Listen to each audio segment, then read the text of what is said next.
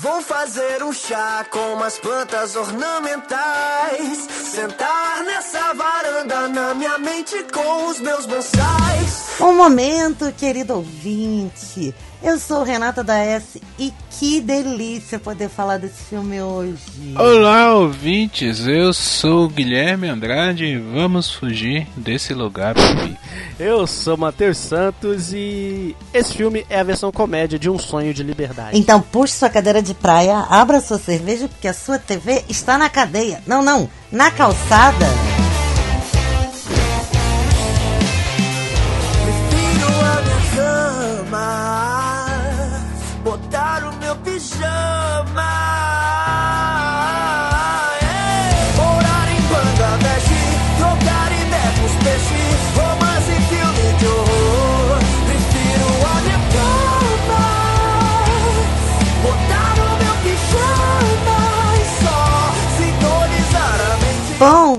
Gente, que alegria. Eu a- acho que até o, meu, até o meu marido se surpreendeu quando eu escolhi esse filme, porque, como vocês já sabem, já acompanham o TV há quase dois anos, eu não sou uma mulher muito chegada em comédia, não sou muito das risadarias, gosto mais de outros estilos. Mas, quando a gente decidiu no começo do ano fazer os fil- alguns filmes mais queridinhos aos nossos corações, eu imediatamente pensei nesse filme porque tem um pouco disso que o, que o Matheus falou, que é uma versão comédia de um sonho de liberdade. Por outro lado, ele tem reflexões que eu não vejo, pelo menos eu não vejo em nenhum outro filme de desse estilo, né? Filme de, de cadeia que a gente chama. Então, hoje a gente vai falar do filme, do, do lindo filme de 1999, Life, Até que a Fuga os Separe. Que eu acho que é um filme que engana, pretendendo ser comédia, mas que, para a sua época, é um filme que mexeu em questões bastante importantes. I want to dedicate this to those who never made it. From kindergarten to the 12th, I never graduated. But college wasn't for some of us, so we joined the service. I seen a kid get murdered in arm, listening to on the out looking in. Então, assim, a escolha de hoje vem direto da minha lista dos meus top 10. Bom, Life, que chegou no Brasil com Até que a Fuga os Separe, mas cujo nome original é Life porque esse é a sentença de prisão perpétua, é um filme em. Acho que dá pra gente dividir cinco atos, quatro atos, e que conta a história de dois homens inocentes, um trambiqueiro e um pseudo certinho, dois homens negros na década de 30, durante a Lei Seca, de novo a Lei Seca aqui no TV na calçada, é, e que são injustamente condenados, isso fica no primeiro ato, claro, por matarem um cara porque estavam no lugar errado, na hora errada. E assim eles são condenados à prisão perpétua e o filme conta não só a relação dos dois, é, mas a história das relações nos sistemas prisionais no sul dos Estados Unidos, sendo que eles eram originalmente do Nordeste, que é Nova York, né? Eles vêm da cidade grande para o Mississippi e lá acontece esse entrevero. E aí, bom, o resto é, é, é tudo que o filme conta, né? Como é que eles se portam nesses, nesse tempo, tentando fugir, tentando sair, tentando ser inocentados e como se processam essas relações dentro da, do sistema prisional americano preconceituoso dos anos 30 até o, a década de 90, que é o, o hoje do filme, né? O que, que vocês acharam? Como é que foi pra vocês esse filme? Eu quero falar da lei, dessa essa lei seca maldita, antes de eu falar do que eu acho. Essa desgraça, né? É como a Renata lembrou, a gente falou aí do, do- da lei seca no, no- no sensacional Intocáveis. Essa porra dessa lei seca matou o, o, o Sean Connery, deu um problema danado pro, pro Elliot Ness. É, e aí agora ferra com a vida dos dois, cara. Rapaz, é uma porra. Para de querer impedir os outros, o governo, o Estado, para de querer impedir os outros tomar um porre. Se você quer tomar um porre, deixa a pessoa tomar um porre, mas que inferno! Olha só o problemão que causou essa porra dessa lei seca. Eu fico indignado com isso. O cara tinha que fazer, cara tinha que fazer bebida na, na cadeia com batata e sei lá mais o que. e melado. Eu acho que a gente já mencionou a lei seca em outros episódios também, principalmente alguns que a gente falou de, de faroestes e outras coisas, também tinham algumas formas de restrição. Pois é, cara, mas que inferno, né? mas que inferno. E você junta a maldita lei seca com a porra do, do, do racismo e pronto. Dois caras presos pelo resto da vida. É, não, e... ah, esse filme me deixou muito indignado. E eu, eu acho que é muito, é muito isso que eu falei assim no começo que tem traz discussões que são surpreendentes para uma comédia, né? Que tem a questão da lei seca, tem a questão do racismo, tem a questão do entretenimento e da importância do entretenimento, enfim, mas a gente vai falar isso mais. Bom, eu, eu gostei do filme. É, eu adoro esse tipo de, de filme, assim, mais leve e tal. É, Ed Murphy, tem vários filmes dele que eu já assisti, Martin Lawrence também. Então, ver os dois juntos, é, achei bem legal. Eu não, acho que. Não sei se esse é o único filme que eles fizeram juntos, mas é um filme muito bom. É o Ed Murphy antes da. Da de uma decadência dele aí, de só fazer filmes a mesma coisa, né? Ele fez lá o Príncipe em Nova York, ele fez é, um Tira da Pesada.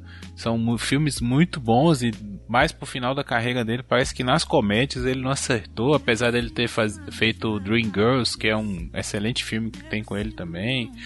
É, mas eu gostei muito, gostei muito da, da ideia, sabe? Eu gosto dessas comédias que não são comédias, vamos dizer assim, o, o, pastelão pelo pastelão, sabe? Apesar de eu gostar do pastelão também. Outro dia assisti aqui com a Mariana uma uma, tipo uma sátira de Duro de Matar, mas é eu gosto desse tipo de comédia assim, que conta uma história, e a história vai para um tom mais leve, um tom mais engraçado.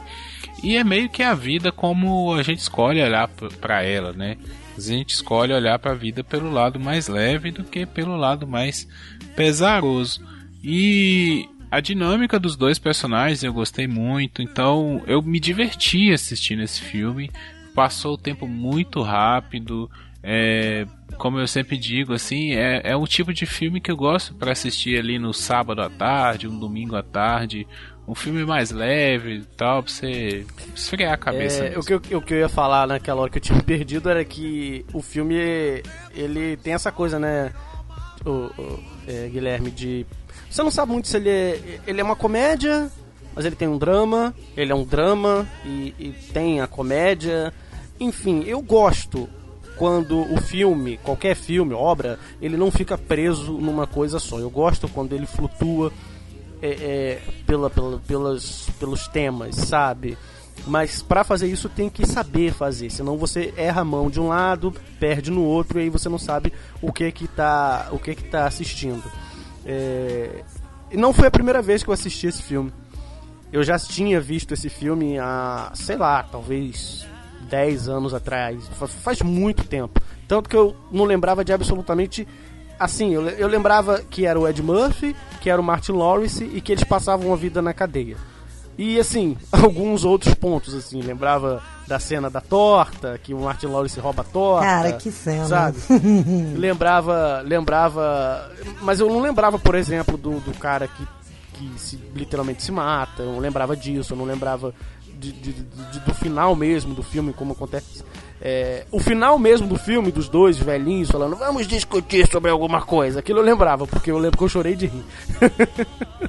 mas foi muito bom rever. É, embora fique repetitivo sempre falar aqui, mas não tem como porque a gente vê muito, revê muito filme velho, fala aqui de muito filme velho, né? E é sempre é bom a gente falar da nossa visão de quando viu o filme pela primeira vez, de quando né, a gente vê agora quando é, já viu a obra. E, porra, ver esse filme pra mim agora foi, foi como foi como se fosse a primeira vez. Eu assisti outro filme, cara. Eu assisti um filme mesmo. E antes eu tinha, ah, olha lá, um, mais um filme do Ed Murphy. E legal, tem o Martin Lawrence juntos e, e não, não, sabe, passou batido. É. Que bom que demorou e que bom que eu consegui voltar para esse filme agora. Bem legal, foi bem legal poder rever esse filme com a cabeça de agora. É, para mim eu vou falar assim de um afeto possivelmente e aí tem muito a ver com eu ter escolhido este filme para esse momento do TV, é, porque principalmente na minha vida, possivelmente foi a primeira vez que eu entrei em contato com determinadas questões, entendeu? É, no cinema, não na vida, não no, no noticiário, etc. Mas dentro do, do, do, do da caixinha cinema, na minha cabeça, não era possível você discutir ao mesmo tempo com uma comédia uma questão tão séria quanto o racismo, o apartheid negro nos Estados Unidos, a, a questão né, do, do, do, do da vida do cárcere com, enquanto é, mão de obra escrava, porque é uma escravidão né, associada a uma pena judicial. É, eu acho os personagens todos muito bem construídos. O texto eu acho fantástico, porque é um texto muito rápido e o, o Ed Murphy faz isso com maestria. Isso que o Gui falou da carreira dele, né? Que teve uma etapa. Eu acho que isso está mudando agora, porque o último filme que o Ed Murphy fez foi o Dolemite, que é muito bom, na minha opinião. É, e ele também teve um personagem que acompanhou ele nesse ato desses 20 anos, que foi o burro do Shrek, que eu acho que ninguém faria como ele fez. Né, e que também dá o tom para nossa dublagem em português ser sensacional. Eu acho que o burro do Shrek é o melhor personagem do Ed Murphy. É, porque você consegue acreditar naquele burro mesmo. Mas é, essa, é, esse personagem dele, né? O, o, o, personagem dele no, no, no Life, o, o, o Ray Gibson, ele tem tantas nuances, ele é de uma construção tão boa, porque ele, além do texto rápido, ele pensa rápido, as coisas que ele fala são inteligentes, é, ele tá diferente dos outros prisioneiros ali, ele também produz o que, na minha opinião, é a melhor cena do filme, que é quando ele inclui todo mundo na fantasia dele de um dia ter é, uma vida de empresário, de ter um clube noturno e tal.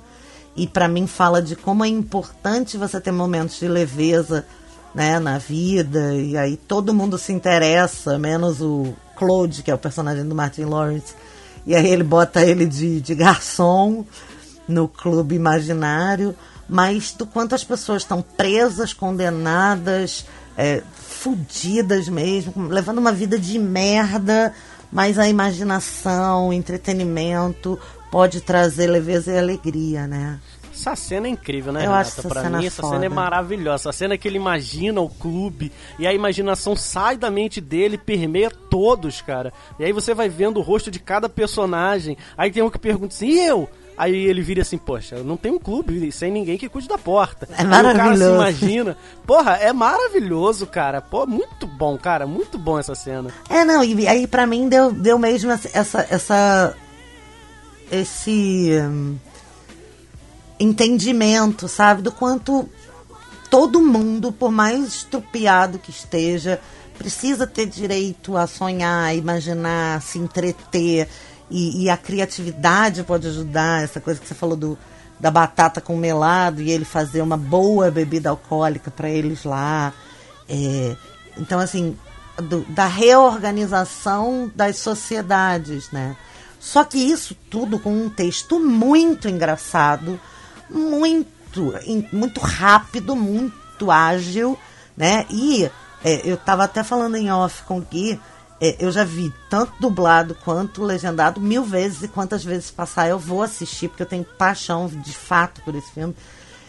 É, mas o quanto esse texto é, ele é in- inteligente, porque ele xinga um monte de palavrão para parecer machão, entendeu? Ao mesmo tempo, no meio dos palavrões que ele xinga, ele fala coisas inteligentes e fala das consequências e repercussões e, sabe, vai botando ideias. É, uma outra cena que eu destaco sempre é a cena da carta, que ele lê a carta e a carta só tem notícia merda. E ele, só eles que sabem ler, e aí ele pergunta, mas alguém tem alguma carta? E o povo, não, não, não, não, ninguém quer ver carta, não. Porque tá, é melhor não saber, né? Então, assim, É, eu, eu, eu, eu acho que esse filme é muito cheio de detalhes interessantes. O, o, o momento em que eles. Esse primeiro ato, primeira meia hora do filme, em que eles têm os caminhos deles se cruzam e aí eles vão. É, o, o cara é. é trava, o Claude é travado no banheiro, né? Pelos caras que ele tá devendo dinheiro. Então você passa o filme inteiro, às vezes sem lembrar que ele devia dinheiro. Porque durante todo o filme parece que ele quer o certinho. Sabe? Mas o filme começa com ele sendo acharcado no banheiro porque ele devia dinheiro de jogo. Uhum. Né? E aí o, o Ed Murphy, que é um trambiqueiro, pé de chinelo ralé, que vai lá para roubar ele, acaba ele sendo envolvido na merda do, do Claude, né? Do, do Martin Lawrence. Então, assim, só que durante o filme parece que o Ed Murphy, que é o, o, o, o trambiqueiro, o cara errado, etc., e o personagem do Martin Lawrence, que é o certinho.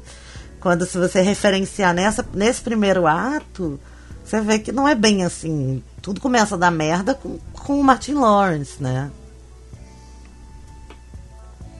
É, ele, eles ficam culpando um, Sim. um ou outro, Ah. o, o- a, o coisa. Ah, mas esse é o fio condutor da graça do filme, né? inteiro, né? A- até o momento deles pararem de se falar, eles ficam se culpando e tal. E a culpa é sua de eu estar aqui, não, a culpa não é minha. É, é, assim, os, do, do, do, do- motivo deles terem ido presos, os dois não têm culpa mesmo, né? Porque, porra, os caras encontram o cara morto e. Meu irmão, então um cara preto, 1932.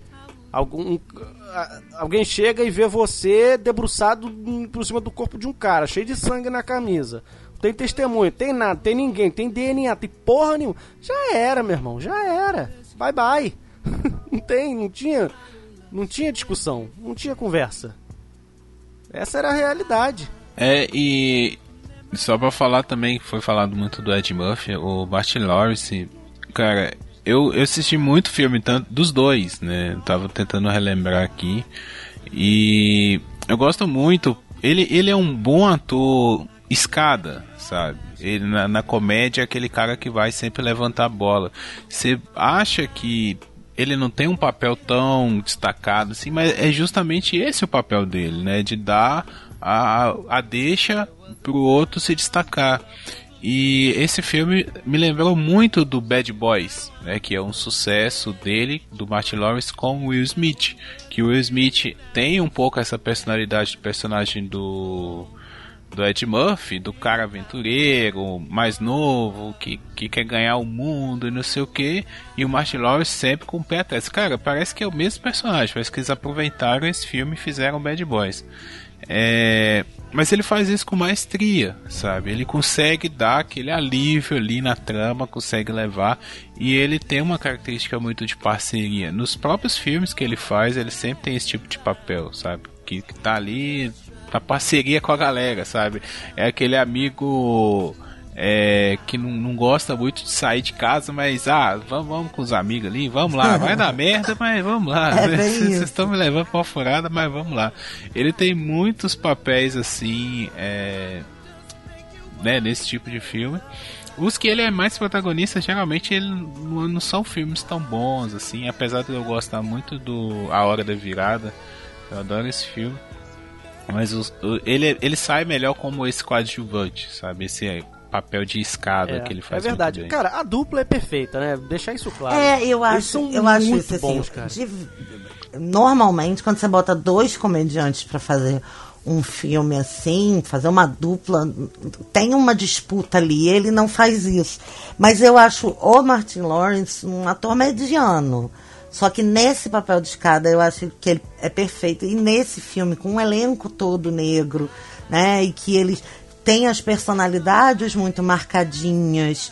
É, é, como eu falei, eu, eu realmente acho esses, as construções dos personagens muito boas. Então, assim, ele, ele ficou muito bem encaixado.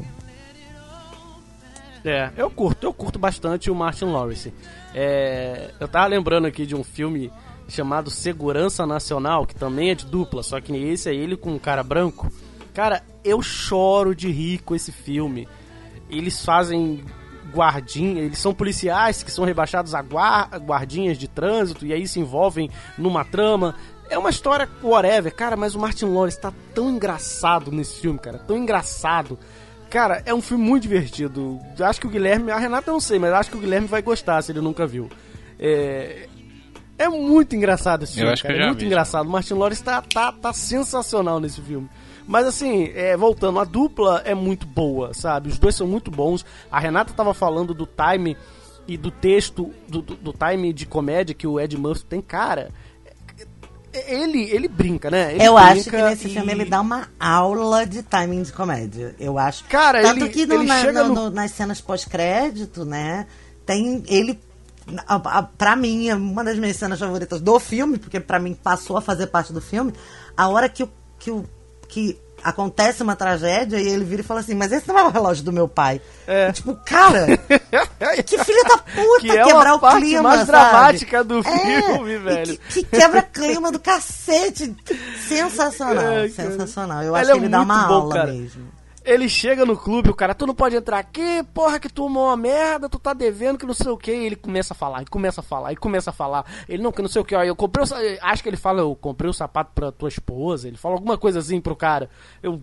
Eu, eu fiz não sei o que pra você, cara. Tem que me ajudar. Qual é? Tu vai me deixar na mão, cara? Tu vai me deixar na mão? Pô, qual é? Qual é? Aí ele vai lá e dá, baixa um pouquinho o tom de voz e o dublador, o Mário Jorge, manda muito bem. Ele baixa um pouquinho o tom de voz e fala assim: qual é, cara? Me deixa entrar por causa disso. Porra, velho, é muito bom, cara. Sim. Aí o cara deixa ele entrar clube. Não, aquela cena é, do, do, do, do, pão de milho. É pão de milho, broa de milho? Eu me lembro como é na dublagem. É broa de milho. É broa de milho? É. Cara, aquela cena que ele começa.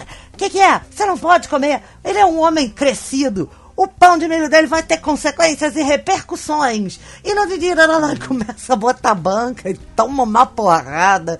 É muito é. legal. Muito. Tem que saber o que faz. Uhum. Ei, o que fizeram?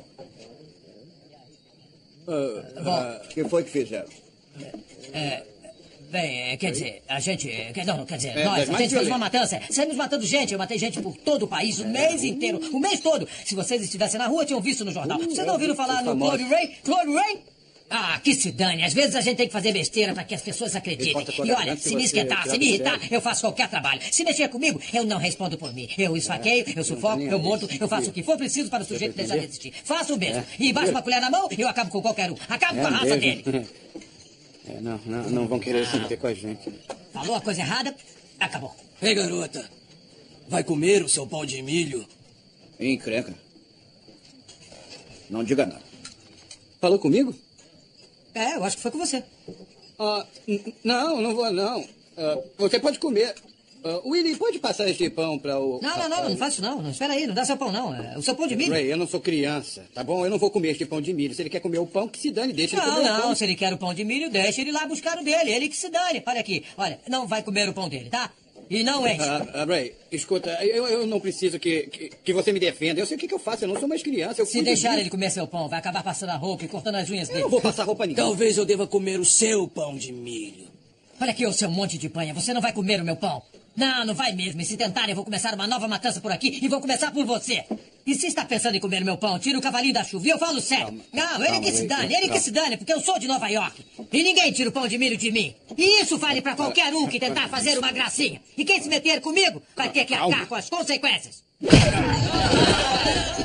Não, e aí, é, já que a gente tá falando disso, eu sempre falo da dublagem no final, mas deixa eu falar logo agora do Mário Jorge. E tem uma, uma parada legal que o Ed Murphy foi dublado duas vezes nesse filme. A versão que o Guilherme viu deve ter sido essa clássica do Mário Jorge, que é que né, ficou conhecido como dublador do Ed Murphy clássico. Mas é, a primeira dublagem não foi o Mário Jorge, não, foi o Valdir Santana que para quem não conhece o nome, é o primeiro dublador do Homer Simpson lá, o classicão lá. É, se você for assistir lá as primeiras temporadas dos Simpsons, é esse cara. E ele dublou o Ed Murphy nos primeiros filmes lá no. É... Ah, aquele filme que ele faz que ele. que, ele, que tem a, a Jamie Lee Curtis, que eu esqueci o nome agora. Que é um filme muito bom. É, e acho que no primeiro tira da pesada também. No, é, e depois ele foi, né, mudou pro, pro, pro Mário Jorge, que dubla ele até hoje. Mas o Valdir Santana também é muito bom, cara. É, eu achei um videozinho no YouTube, aí o cara fez um compiladinho assim das cenas, sabe? Um pedacinho com o Mário Jorge, um pedacinho com o Valdir. Essa cena que a Renata tá falando agora, por isso que eu tô falando da dublagem, que essa cena do da Broa de Milho, que ele começa a falar, e que não sei o que, e eu mato todo mundo, e tal, é, comigo é assim mesmo. Eu vou esfaquear com a gente. colher. Não se mete comigo não, Eu- porque senão eu meto a porrada. dar uma facada É- com a Essa colher. cena, cara, é, é sensacional, cara. E os dois, cara, os dois, os dois. Eu vou botar aqui o linkzinho pra vocês depois, se vocês quiserem ver. Os dois mandam bem, cara. O Valdir Santana é sensacional, sim. E aí depois vem o Mário Jorge, cara. Porra, cara, é muito bom, cara. Eu nunca vi disso, assim, você ter um... É, porque é muito ruim pra quem gosta de dublagem, pra quem aprecia a dublagem, ver a dublagem de um, de um personagem mudar, né? É muito ruim isso. Mas, cara, o, Val- o Valdir Santana foi tipo aquela entrega de bastão daquela corrida, que o cara corre entrega o bastão pro outro, e se um não for perfeito, o outro não consegue ser. Foi isso, cara, porque o Valdir Santana, ele fazia um trabalho perfeito com o Ed Murphy, e o Mário Jorge seguiu a perfeição dali. Porra, é muito bom, cara. É, é- é demais, cara. É demais. Bom, vamos falar do de como o filme fala do racismo. Eu acho muito interessante, assim, de da gente perceber que ele tem uma um jeito anti essa cultura de que quem se sente é, quem sente o preconceito na cara não faz nada, sabe? Eu acho muito legal porque em todo o tempo, desde o começo do filme, eles reagem quando são tratados com racismo, né? Desde o momento lá na boate, depois na morte, depois na cadeia, depois na, na lanchonete tem, uma, tem essa cena, né? Que ele quer ah, quanto que custa uma é, para uma, uma torta que só serve brancos virar uma torta que serve pretos. Tá sentindo? É, estou sentindo. Tá cheirando bem, né? É, amiguinho, eu acho melhor irmos para outro lugar. O ambiente aqui não está nada Tá acolhedor. de brincadeira? Fala que não quer uma dessas tortas aqui, olha só. É, as tortas parecem ótimas, Claude, mas eu acho que eu perdi o apetite. Quando eu entrei aqui, eu perdi a fome. Boa tarde, Billy. Ah, queremos um café e umas fatias de torta. Como sabe que me chamam Billy? É, porque tá escrito na sua camisa. Se sabem ler tão bem, como é que não leram o aviso escrito ali na porta? Pretos não entram. Oh. O aviso na porta, como é que. A gente não viu o aviso dizendo que pretos não entram, não é, Claude? Nós entramos com tanta pressa e tão famintos que não vimos, Olha- mas estamos vendo agora. Estamos Olha, indo senhora, embora. viajamos o dia inteiro. Vamos, Claude. Nós só queremos um café e algumas fatias de torta. É possível? Não. As tortas são só para brancos. Bom, então não tem nenhuma torta para preto? É, Claude, vamos. A madame não tem receita de tortas pra gente, né? Onde é que ela ia arranjar isso? Em outro lugar a gente consegue, vamos. É, qual é a distância até a próxima cidade, madame? 56 quilômetros. É, vamos, não, não, Claude. espera aí. Eu não vou dirigir 56 quilômetros só para comer torta. Senhora, madame. Tá bom? Nós, nós queremos uma torta, tá bom? Pois estamos É, com fome, tá bom? Queremos Billy, queremos uma torta. Mas tenha calma, Claude, tenha calma. Por que, que alguém Não, tem que calma, morrer só Claude, porque quer uma eu torta? resolvo, eu resolvo. Tá bom. É, somos de Nova York, eu sou Ray Gibson, eu vou ser direto com a senhora. É, quanto vai custar para que a torta de branco vire torta de preto? E que tal vocês virarem torta? É só 50, né? 56, já disse. Está bem, está bem, a gente acha na estrada um outro bar qualquer. Eu não sabia que vocês brancos levavam torta tão a sério. né? E, e aí, É verdade. é, quando tem uma passagem de tempo mais pra frente, que são os 28 anos que eles ficam sem se falar, é, você vê só símbolos de luta racial durante essa passagem de tempo. Sim. Nossa, Muito bom aquela música é linda demais. Porra. E ali a Muito gente bom, vai vendo bom. grandes símbolos da luta racial, é, enquanto marcando o tempo evoluindo, né? Que vai pintar como um envelhecimento deles pro terceiro ato, ou quarto ato, como queiram dividir. Então, assim, é, eu acho muito legal porque ali, ali dentro da cadeia são, é uma cadeia para homens negros. É, dentro da hierarquia da cadeia, dentro da comunidade negra dos presos tem ah, as, as diferentes formas de preconceito também, né? E como ah, cada pessoa se destaca em um, de um jeito, em um nicho. É, e tem o Capitão do Mato, que eles chamam de capitão, né? Que é preto também, mas que ele serve ao sistema, né? Então, assim, eu acho, acho muito bonito o jeito, porque eles não perdem o tom de comédia, mas não deixam de falar das coisas sérias e que importam, né? É, é, é. é não, não, não sai da comédia porque. Acho que o diretor quis fazer isso. Porque não é, é o objetivo, né? Não é o objetivo. O, o, o... Só que o filme não vai deixar de fazer. Para falar em diretor, uhum. o diretor é o Ted Demme, que já é falecido, e é o, o sobrinho do Jonathan Demme, que é o diretor de O Silêncio dos Inocentes e outros filmes muito importantes, né? Mas o Ted Demme morreu de infarto aos 38 anos. Então, assim, a produção dele é, é, muito pequena e eu fico muito triste de pensar nisso, porque parece que era um cara muito talentoso, é, eu, né? Eu não. Acho que eu não vi nada pelo que eu tava vendo aqui no IMDB dele. Não me lembro de ter visto outra coisa dele, não. Ele teve uma carreira meio que curta, dirigiu pouca coisa. É, mas esse filme, ele é muito, ele é muito bom. Agora, é, deixando de lado essa parte do, da, da do, do, tom do filme, tá lá o, a, a, questão do racismo. E foi aquilo que eu até falei. Poxa, os caras estão lá, dois pretos. Cara, 1932. Eu não sei se ainda vigorava a tal lei da, vaguia, da vadiagem nessa época. É, que o que que era isso? Qualquer pessoa que fosse encontrada na rua sem trabalho era presa, né? Isso foi um pouco depois da abolição da escravatura. Então, quer dizer, quem era encontrado na rua vadiando, sem ter o que fazer, era gente preta. Né? Porque quando a escravidão foi abolida, a gente, a gente não foi reintegrado à sociedade. Vem cá, pretos, vamos reintegrá-los. Não, a gente foi largado a Deus dará. Então o que, que a gente fazia? Vadiava, porra, não tinha trabalho. E aí pegavam a gente e prendiam a gente. Era mais ou menos isso que rolava, tá? É, era mais. Era... Uhum. Que é, que é mais ou menos o que acontece no começo do filme, né? Eles são acusados de uma coisa que eles não fizeram por, simplesmente porque estavam aí, lá cara, e que eram da cor errada, entre aspas, no, no lugar errado. Um dos cantos mais racistas do país, né?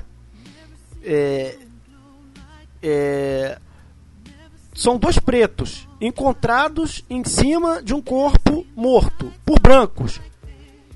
E ainda teve o lance do policial que estava envolvido, o cara da cicatriz e tal. Então já era, é aquilo, cara. Não tinha. Esse filme, ele pode, você pode ver só como uma comédia se você quiser, mas ele não deixa de deixar ali retratado o que aconteceu, sim, com muita, muita gente nessa época, tanto antes, de, tanto depois. Depois da abolição, caraca, velho, aconteceu isso direto.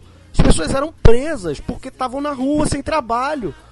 Ah, porque as pessoas não, não tinham um lugar na sociedade, você tava na rua, né? Você não tinha, você não tinha o que fazer, você ficava pela rua.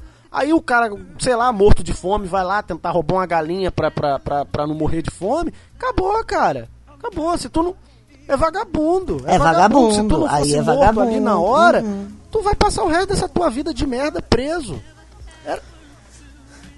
E sem deixar de falar aquilo que eu também já mencionei, que aí você sai da sociedade para a prisão e volta para a escravidão, porque aí você vai uhum. trabalhar para o sistema. Né? Exatamente. Né? Então, assim, eu, eu acho muito legal o filme ele, ele retratar isso, sabe? Ah, é uma comédia. Ah, fica é, é um filme que que, que, que, imita um sonho de liberdade. E ele tem muita coisa de um sonho de liberdade mesmo, mas eu sinceramente não não não não vejo como imitação, não, não me senti ofendido. Tô dizendo isso porque o Sonho de Liberdade é um dos meus filmes favoritos da vida sabe?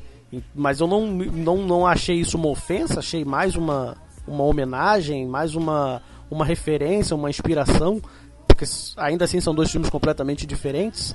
É, mas o tema racismo tá lá e eu acho sim muito bem tratado.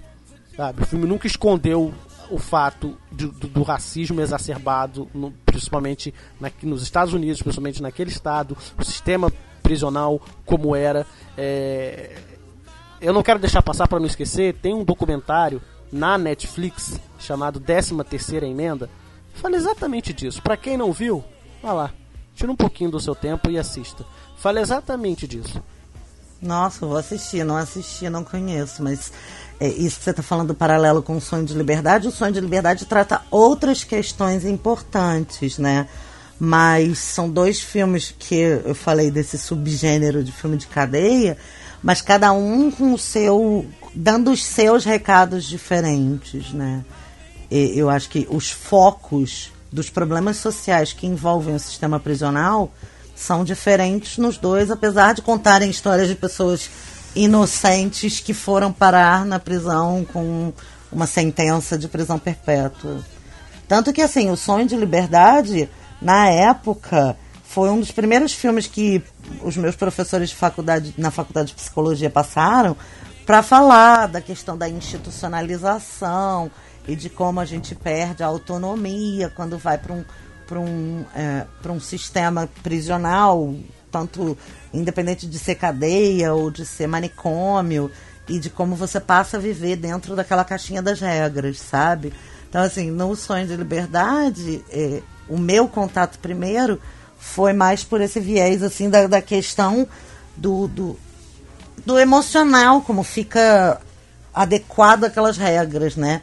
Que também pinta no, no Life quando o, o menino é o Biscuit é solto, né? Ele vai sair dali, não sabe o que fazer da vida dele, já não é uma criatura Igual adaptada para o mundo. Do Brook, no Sonho de Liberdade. Isso, isso. Mas assim, são paralelas as histórias, elas não são. É, eu, eu não sinto, pelo menos, que seja uma, um plágio ou uma ofensa. Um... Qual é o problema? Fica sentado aí triste, deprimido? O dia hoje está quase perfeito. Quase.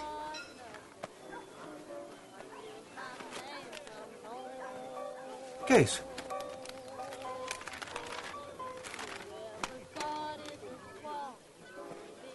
É sua ordem de soltura, vai ser nesse mês. Por que está com essa cara tão triste? O que, que eu vou fazer lá fora, Ray? Eu não posso voltar para casa da mamãe assim. Ah, que loucura. Não fala besteira. Sua mãe vai adorar você voltar para casa. Mas não assim, Ray. Ô, garoto. O mundo mudou muito. Estamos em 45. É, para mim não mudou. Olha. Não pode ficar. Isso é certo, e eu vou te dizer mais. Todo mundo que está aqui daria tudo para estar no seu lugar agora. Eu sei que daria. Que coisa. Não acredito. Está com os papéis de soltura e fica triste. Eu não vou ficar aqui com você com essa cara triste. Recebeu a melhor notícia do dia e fica com essa cara. Eu vou para ali me sentar com aquela Uhum, garota. uhum. Se anima, você vai para casa. Rapaz, é uma ótima notícia. Anda, vai para casa. Não vai dar um sorriso? Isso, melhorou. Eu volto já, hein?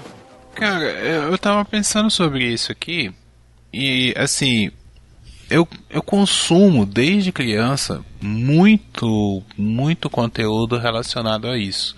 É, desde Maluco no Pedaço, que assistia, né? Muito. Você é da minha geração, Matheus, a gente assistia na SBT à tarde, né? Tava de, em casa de, e adolescente e tal, cresci assistindo os filmes do Ed Murphy, do Martin Lawrence, dos irmãos Wayne é, e tantos outros aí. É, e meio que assim, eu acho que eu já fui pegando essas ideias, sabe? Principalmente quando a gente vai ficando mais velho, a gente vai captando essas ideias que as mensagens estão ali, né? Por mais que quando a gente é criança a gente não percebe, é, revisitando as obras depois de adulto, a gente vê que tá ali, né? Tá sendo discutido.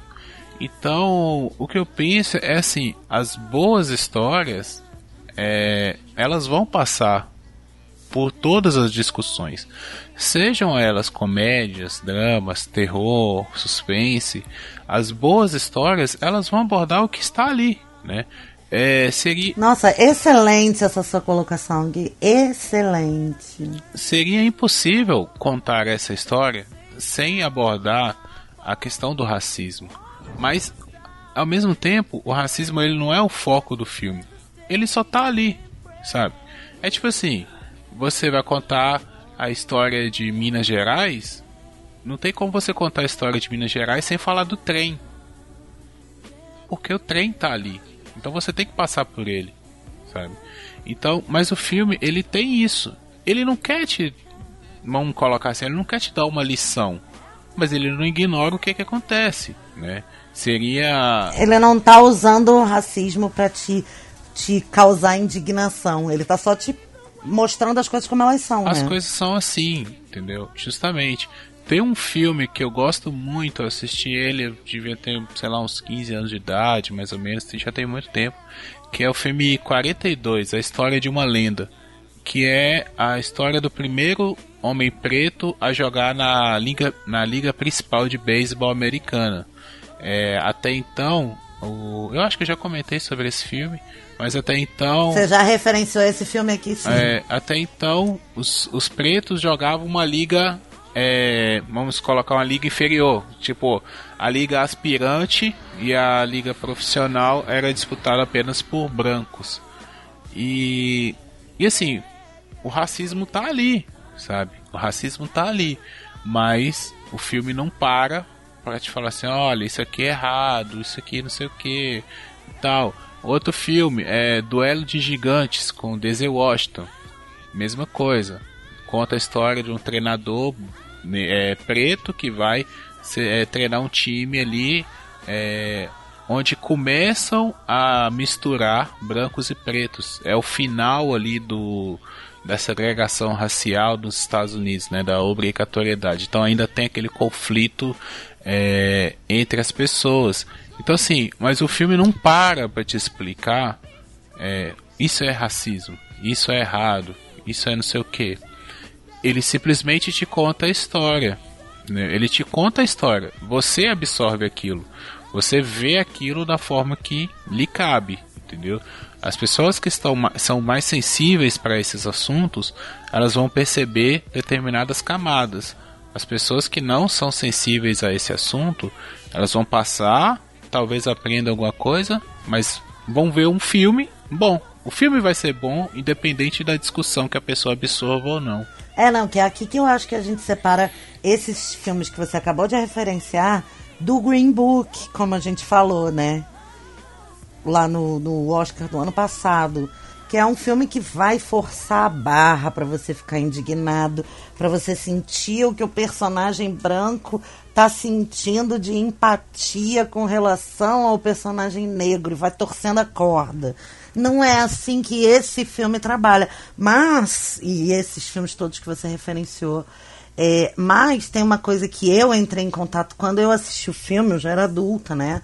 Eu assisti o filme em 2000, é, provavelmente no cinema, não tenho certeza, mas não, não tenho essa memória de assistir no cinema. Mas eu me lembro de ter assistido o filme ele estava recente.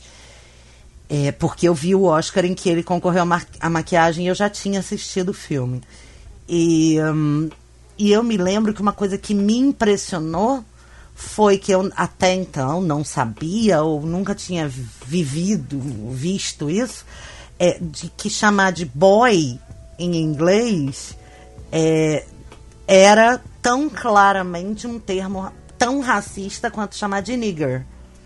Né? Era tão ofensivo e tão é, degradante chamar de boy, que é menino em português, quanto chamar de nigger. Nigger é um termo que se refere, né, que no português é o português é a única língua que a gente chama as pessoas de cor preta de negro. É, em inglês ele é muito ofensivo é, e se refere justamente a essa lei da vadiagem que o Matheus estava falando. E boy era o jeito que os senhores de escravos chamavam os seus pretos, os seus negrinhos escravos. Então, assim, ali dentro da comunidade prisional, entre eles mesmos, eles, quando querem ofender um ao outro, chamam de boy.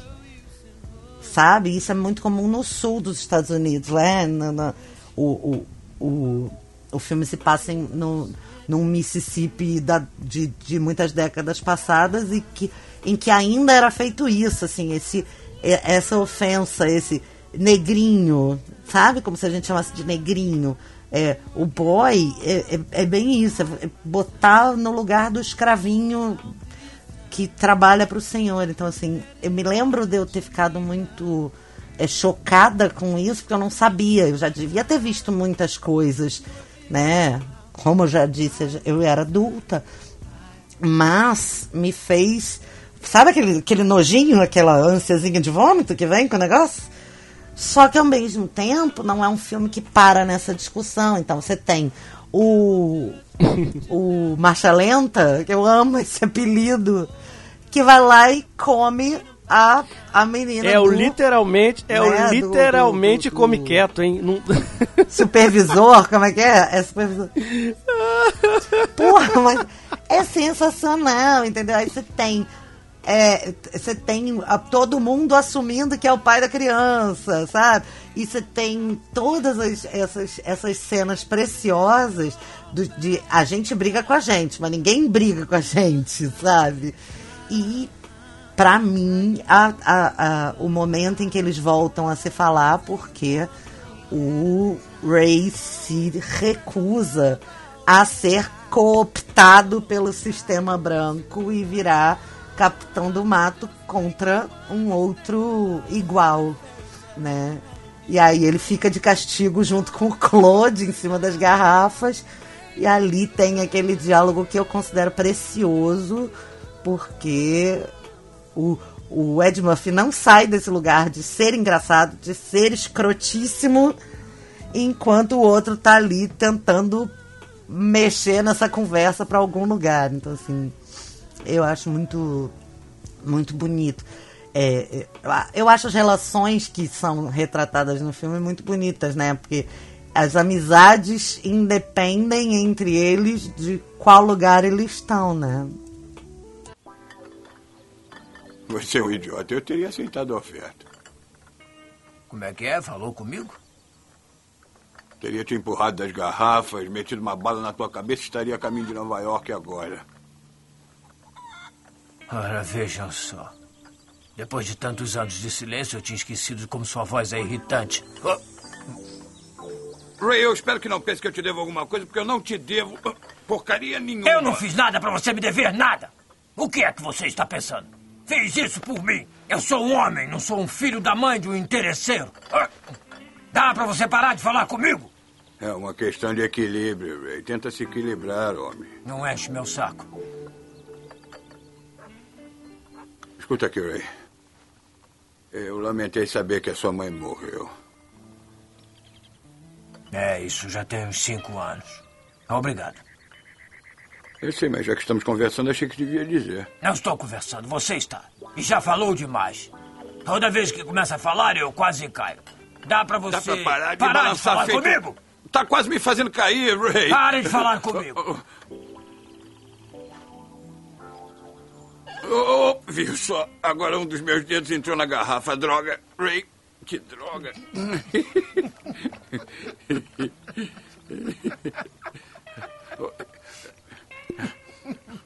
tá rindo de quê, Ray? É, Qual é a Não, graça? nada. É, eu só lembrei de você correndo com as balas passando por cima de sua cabeça. Foi uma bela imagem. Devia ter visto, neguinho. As balas não foram um problema. A torta estava quente demais. Eu queimei a minha língua. Ray, é muito bom falar com você outra vez. É bom falar com você também. É, é esse diálogo da, da, da, da, da cerveja é muito bom. Mas é, é, só para não deixar passar, eu lembrei de uma coisa enquanto a Renata falava do racismo. É, eu fico pensando às vezes hoje como as pessoas lidam com o racismo, como eu lidava, como eu lido hoje, é, é, desde criança. Eu fico penso muito nisso, como a minha mente mudou sobre o que, que é racismo, sobre o que eu sou, sobre como eu vejo a cor da minha pele, sobre como eu vejo hoje as pessoas. E eu hoje eu consigo dizer e, e- e realmente fico feliz de, de, de, de- de dizer que eu que eu consigo ver as pessoas pelo que as pessoas são e, e isso, falar isso da boca pra fora todo mundo fala, mas na, na prática é difícil, gente. é, parece que é fácil porque às vezes você está sendo racista e não percebe que esse é o tal racismo institucional, que é o que você comete é, é, sem perceber. Né? E eu fiquei pensando que eu vejo muitas das pessoas que eu conheço, pessoas pretas, que elas falam entre si, elas são racistas entre si, mas elas não admitem que outra pessoa seja com ela, uma pessoa branca, sabe? Então eu posso, Aham, no caso, eu posso entendi. chamar o meu amigo preto de neguinho, de macaco, né? Mas uma pessoa branca não pode. E eu pensei, mu- você vê que é um processo, né? Essa coisa, por isso que uso o termo desconstrução. Olha que interessante. Eu também achava que isso era normal, sabe? Sim, era autorizado, porque entre iguais pode, né? Exatamente. Então eu achava normal fazer piada com cor de Mas pele. é a mesma coisa eu como mulher, chamar uma outra mulher de piranha, eu tô julgando a moral dessa mulher e eu estou julga- colocando essa mulher num lugar de ofensa sexual pelo gênero dela. É, é bem isso, por isso que é desconstrução mesmo. Sim, demora, Você realmente. Tá certíssimo. E, e hoje eu já acho isso errado. Então, assim, eu não vejo. Eu tô falando, toda vez que eu falar piada aqui, gente, a gente tá no podcast, imagine gigantescas aspas, tá? Porque a gente tá no podcast, mas imagine isso, gigantescas aspas. Porque não tem graça em você falar da cor da pele de alguém de modo ofensivo. Não tem graça, não é engraçado, tá? Deixa eu explicar, não é engraçado, tá? É, E nem aceitável. e nem aceitável. Não, é- mas assim, eu tinha esse pensamento. Por isso que eu tô falando, é mesmo uma coisa, é uma desconstrução, é um processo. Eu também achava normal chamar o meu colega preto de neguinho, de macaco, e, e falar que no, eh, no, no escuro, só, quando o rio só aparece. Normal, perfe- maravilha. Vamos aqui, entre Tanto que nós. os apelidos de infância eram todos café, né? feijão, Agora Pelé, outro não, é? uma pessoa de fora, pessoa branca Aham. não pode, que aí é racismo. Eu achava, eu achava não, eu tenho, eu tenho um aval pra poder fazer isso. E hoje não, eu acho racismo é racismo e pronto. E eu não não não, e eu já já tretei com amigos pretos meus por isso. Sabe? Que vinham com as piadas, eu falei: "Cara, para". Tretei mesmo de, de, de, de falar, olha, para, se você vai continuar com isso, eu não quero falar com você. Sério, tretei mesmo, porque isso pra mim é um, é um valor, é um ideal que eu, que, eu, que eu conquistei, que eu vi, que eu che- cheguei a esse esclarecimento eu não quero perder isso, sabe? Eu não quero, eu não quero perder isso. Eu acho isso muito válido. Eu não sou um ativista, eu não tô aí na rua, ou- tudo bem, mas eu acho que isso é muito válido e eu não quero perder isso, porque eu demorei pra chegar nesse entendimento e, e assim, se eu tiver que tretar com um amigo é, para mostrar o meu ponto de vista, eu vou tratar. Pode ser qualquer pessoa, pode ser qualquer um. Pode ser a pessoa que eu mais admiro, pode ser qualquer um, eu treto. Eu não, não, não penso meia vez, sabe, em, em mostrar pra uma pessoa que ela tem, apontar na cara dela quando ela tá sendo racista, apontar na cara dela quando ela tá sendo homofóbica, xenofóbica e tudo mais. É, mas é um processo e assim, voltando pro filme, 1932 isso não existia, gente. Isso não, não passava pela cabeça das pessoas. Você é um preto, você é um preto. Você é um neguinho. É isso que você é. Você é inferior, não tem outra coisa que você seja a não ser ser inferior. A gente até deixa você viver aqui se tu não fizer merda. A gente até deixa, acabou, acabou, ok, acabou, né? A gente até deixa você ficar por aqui e tal, mas você ainda é um ser inferior, tá? E era essa a visão, não tô generalizando. A visão das pessoas era essa. A cor da pele o inferioriza. E era assim que as pessoas viam. E é, para fechar o, o raciocínio, o filme deixa isso imprimido lá. Embora não toque nesse tema, ele explora esse tema assim. O tema tá ali, permeando, né? O tempo todo ali, ao longo do filme. E isso pra mim eu acho, eu acho genial, mais um mérito do filme. É, eu acho que é por isso que eu gosto tanto desse filme, que assim, pra ter, como eu falei bem no comecinho, eu não sou uma pessoa muito chegada à comédia, né? Não é, ah, Renata, você não sabe se divertir. Não, eu não gosto. Eu, tem um monte de coisa que eu não acho graça e eu sou chata mesmo, tudo bem, tranquilo. Só que pra estar na minha lista de top 10 filmes que eu mais gostei na vida, uma comédia, ela, ela, o, o, o sangue dela tem que ser assim, sabe? Ele, ele é muito feliz, eu acho muito feliz esse filme nessa, nesse aspecto de não forçar barra em nenhum. Tanto, tanto que não tem forçação de barra na questão da, da, da homossexualidade na prisão. Né? Não tem forçação de barra na questão de como a sexualidade era na década de 30, 40, 50. Não tem forçação de barra em nenhum conteúdo sensível. Ela é só uma, uma o Gui foi maravilhoso nessa explicação. É igual você contar a história de Minas sem falar de trem, é igual você falar de Minas sem falar de queijo. São coisas que existem, que são dali, que estão ali, que tem uma, uma história importante ali, mas elas são só presentes, né? Não, também não dá para você fazer uma comédia ignorando todas essas questões. Né? E é por isso que eu acho que eu amo tanto esse filme, porque ele tem, pra mim, comédia tem que ter um texto muito ágil, muito rápido, né? E esse filme tem isso. Ele tem uma boa construção de personagens. Ele é um filme, né, que passa em poucos ambientes, mas esses ambientes são tão importantes que a gente não, não fica fazendo essa diferenciação. Então, é, é, acho que é esse meu meu denguinho com esse filme. Você falou da maquiagem do filme, você falou do nome de quem fez a maquiagem, Renata? Não, pode falar, querido. Rick Baker, cara. Porra, esse cara. Muito, muito bom, muito é, bom. É, é, o Guilherme, não sei se sabe, mas o Rick Baker, ele.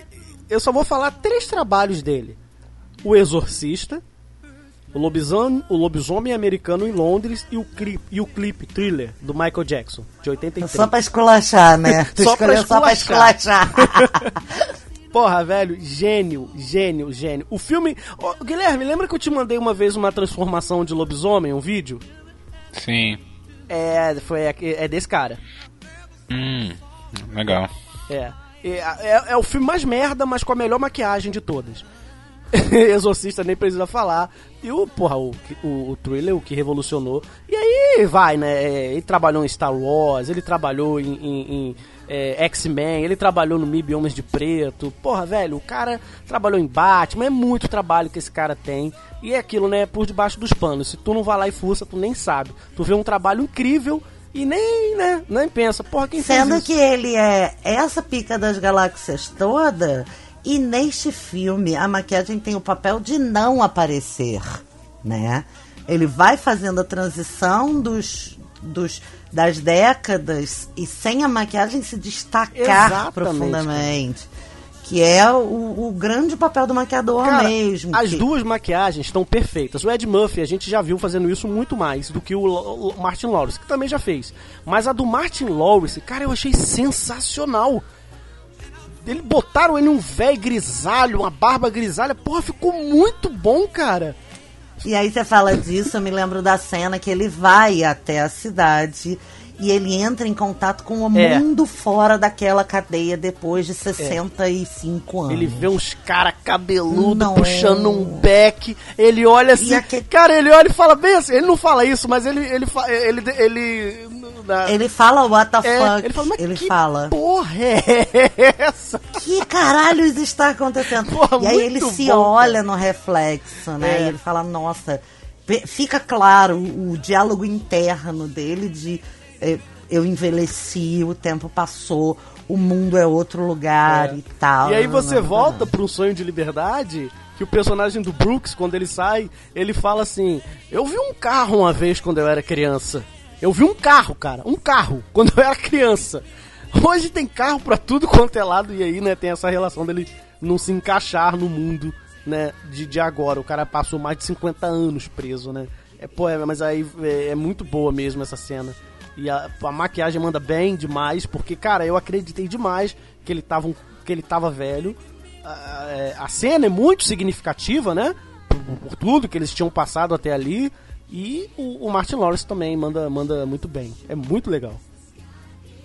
É, não, e aí é nesse momento que ele entra em contato com o novo superintendente, que será o superintendente do presídio, quando o superintendente deles se aposentar. É... E é o cara que é o assassino pelo qual do, do, do crime pelo qual eles foram condenados. E aí tem esse reconhecimento e putz, como é lidar com isso, né? Cara, eu não lembrava Ah. dessa cena, velho. Foi, foi muito bom, porque eu não lembrava do desfecho do filme. Porque eu fui vendo, vendo o filme e fui lembrando de algumas coisas, sabe? Ah, disso eu lembro, disso eu não lembro. Sim. Aí quando chegou na parte final, eu pensei assim, cara, eu não lembro, eu não sei o que vai acontecer, vamos lá, me mostre. e eu só lembrava deles no, no, no estádio falando, vamos discutir sobre alguma coisa. Disso eu lembrava, mas É, eu não e lembrava aí é como a jogada. Pois é, e aí é a jogada que assim, o que aconteceu com eles foi tão injusto, tão injusto, que quando eles conseguem reparar essa injustiça, acontece de o superintendente atual mata o outro superintendente que é o criminoso e promete um indulto para eles e morre de ataque cardíaco no banheiro sem concluir essa operação. Então, assim, a injustiça se reconta em cima do que eles já estavam passando, né? Sendo que eles nunca desistiram de fugir, de ir embora e de viver do lado de fora. Então, assim, eu acho muito, muito legal esse final, porque quando acontece e é o, o, o Wiley, é o Wiley que conta o plano deles, né? Lá para os meninos que estão cavando a sepultura. É, o. Long. E, é, eles. Tipo, e aí, o que, aconteceu? E aí vem a, a hora do Gui falar, que o Gui tá esperando pra falar disso até agora. Ah, no finalzinho lá? Isso. Ah, não, cara, eu não, não, não tem nem muito assim o que falar. Eu só não. Eu cortaria aquele finalzinho, sabe? Mas. Eu é, concordo com você. Qual aquela finalzinho? revelação de que eles. Aquela revelação deles no estádio, que eles estão vivos. Você não queria mesmo. ver eles no estádio? Eu e ele a gente acha desnecessário. Eu Ah, eu amo, cara. Porra, essa eu fico do outro lado. Porque eu acho maravilhoso os dois querendo discutir, mas ah, vá, curte essa porra desse jogo aí. Eu, eu, eu, eu achei tão fofo, cara.